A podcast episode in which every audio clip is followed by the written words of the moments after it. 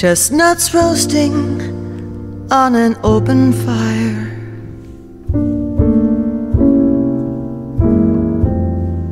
Jack Frost nipping at your nose.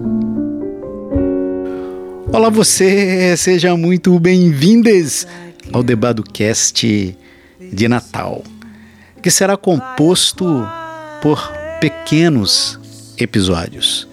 Eu convidei amigos e amigas para contar alguma coisa nas suas trajetórias que pudesse ser inspirativa, conectar-nos com a nossa própria alma. É isso mesmo, aquecer o nosso coração.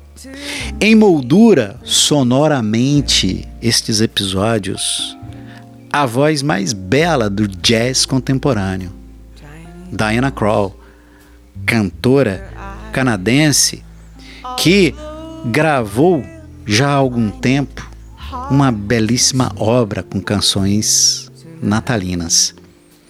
E eu escolhi uma delas, a minha preferida, que tem por título The Christmas Songs.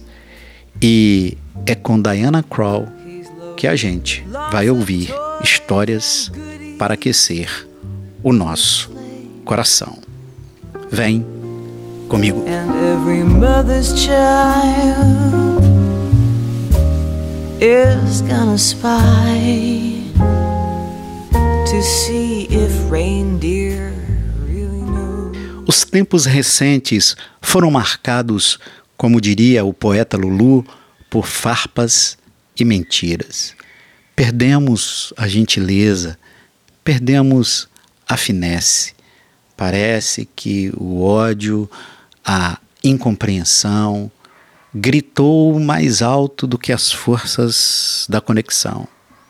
Foi aí que eu pensei em pegar os primeiros dias do mês de dezembro e transformar o DebadoCast numa espécie de plataforma por onde pudesse escoar, pudesse chegar histórias que estão aqui contadas, mesmo para aquecer o nosso coração, para nos ajudar a continuar a ver a luz antes, no meio e no final do túnel, para reafirmar que no meio destes tempos tão tensos é possível dar tréguas ao nosso ser para ouvir e mergulhar em pequenas histórias que possam trazer vida, paz e esperança.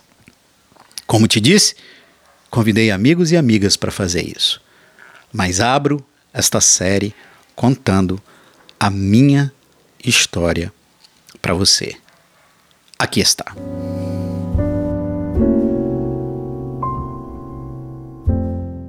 Houve um tempo da minha vida que eu viajei muito para São Paulo. Só para você ter uma ideia, das 52 semanas que compõem um ano, teve um ano que eu viajei 30 vezes para a terra da garoa. Ia dar aula, hora meio de semana, hora no sábado. E como é de se supor, quando você faz uma coisa de maneira repetida, você meio que já domina os processos e aquilo até se torna uma coisa relativamente tediosa ou, se não tediosa, habitual. Foi isso que aconteceu comigo nessas muitas idas e vindas para a maior cidade do Brasil. Ora, mas teve um dia que aconteceu algo muito especial e que eu quero te contar aqui nesta história.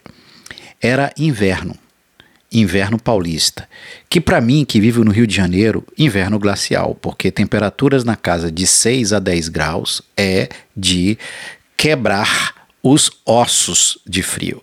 Me lembro que eu saí da sala de aula por volta das 22h30, olhei no termômetro ali na Avenida Paulista e o termômetro marcava 7 graus. Simplesmente é, o vento frio canalizado por conta dos prédios altos bateram em mim. Eu apertei assim sobre o peito o blazer que eu estava e já estava rumando para o hotel quando aquela fomezinha bateu. Eu nunca costumo comer depois de 10 da noite. E, e, e, estávamos aí já alguma coisa na casa de quase 11 horas. Mas a fome apertou misteriosamente. Então eu resolvi andar mais dois blocos e ir até um café restaurante que eu costumava ir para comer alguma coisa já estava habituado com o lugar. É muito impressionante que você pode chegar lá duas horas da manhã, tem sempre gente, é um local de muita efervescência. Cardápio vastíssimo, você come um sanduíche simples até pratos mais elaborados.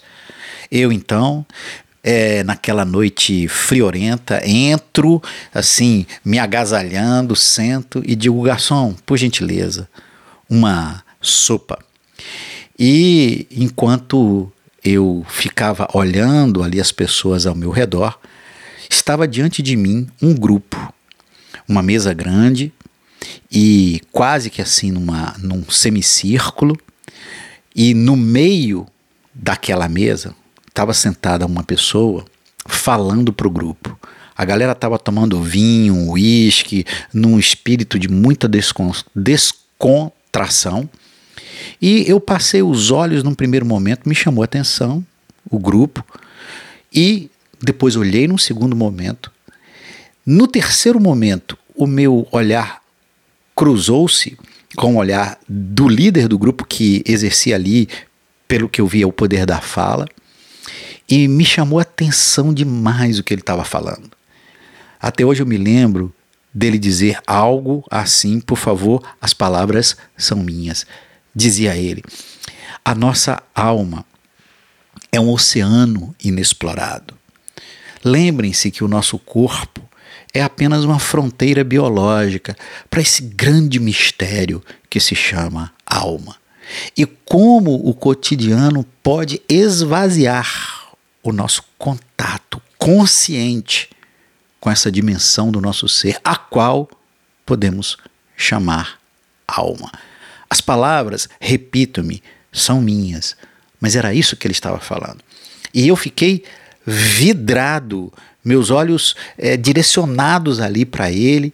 E quando ele notou que tinha alguém fora do grupo dele olhando para o grupo, ele interrompe o seu discurso e diz: Ei, você aí, você não gostaria de se sentar aqui conosco? A essa altura, minha sopa já estava na mesa. Não me fiz de rogado. Peguei a sopa e disse claro. Sentei-me junto com eles e elas e ele continuou a conversa. Ninguém parou o que estava fazendo para que eu fosse apresentado, para que eu pudesse ter algum grau de distinção ali, mesmo como visitante no grupo. Ele continuou a falar para os seus discípulos, depois eu viria saber. A noite foi, foi rolando, eu fiquei em silêncio, ouvindo tamanha sabedoria e descontração por parte daquela pessoa. E aí a reunião é, rola, alguém me oferece um uísque, eu digo que eu não gosto de bebida destilada, que como bom carioca eu prefiro o mas aquela noite de frio não me convidava para nada, eu falei é tarde, muito obrigado. E a coisa foi rolando, as perguntas foram acontecendo, uma experiência super, super agradável. No final, ele olha para mim e diz assim: Então, quem é você? E aí eu digo: Olha, eu sou Eduardo, eu sou professor, eu dou aula aqui num, num prédio aqui do lado, mas eu sou pastor de uma comunidade muito legal no Rio de Janeiro. Ele então se apresenta dizendo: Eu sou rabino essa aqui é a minha sinagoga, esta aqui é a minha congregação. Importante dizer que na concepção religiosa ou no senso popular, quando a gente se refere a um templo, a uma sinagoga, algo do gênero, quase sempre a nossa mente é remetida para um lugar físico. Me chamou demais a atenção que ele deu o nome sinagoga àquela congregação, aquele grupo de pessoas que se reunia num bar, tomando vinho, cerveja e outras coisas.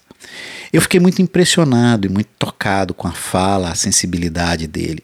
O grupo foi se desfazendo, praticamente ficou eu e ele, eu pastor, ele rabino. E aí, quando fomos nos despedir, ele me deu um afetuoso abraço e abriu um sorriso marcante e disse: Eduardo, quando nós estivermos no céu, vamos olhar de lá, do futuro, para este momento e vamos nos ver nos abraçando aqui nesta noite. E daremos boas risadas na presença de Deus. Eu sou Edu Badu, aquele que recebeu um abraço de um rabino. E esta é a minha história para aquecer o seu coração. Many times, many ways, Merry Christmas.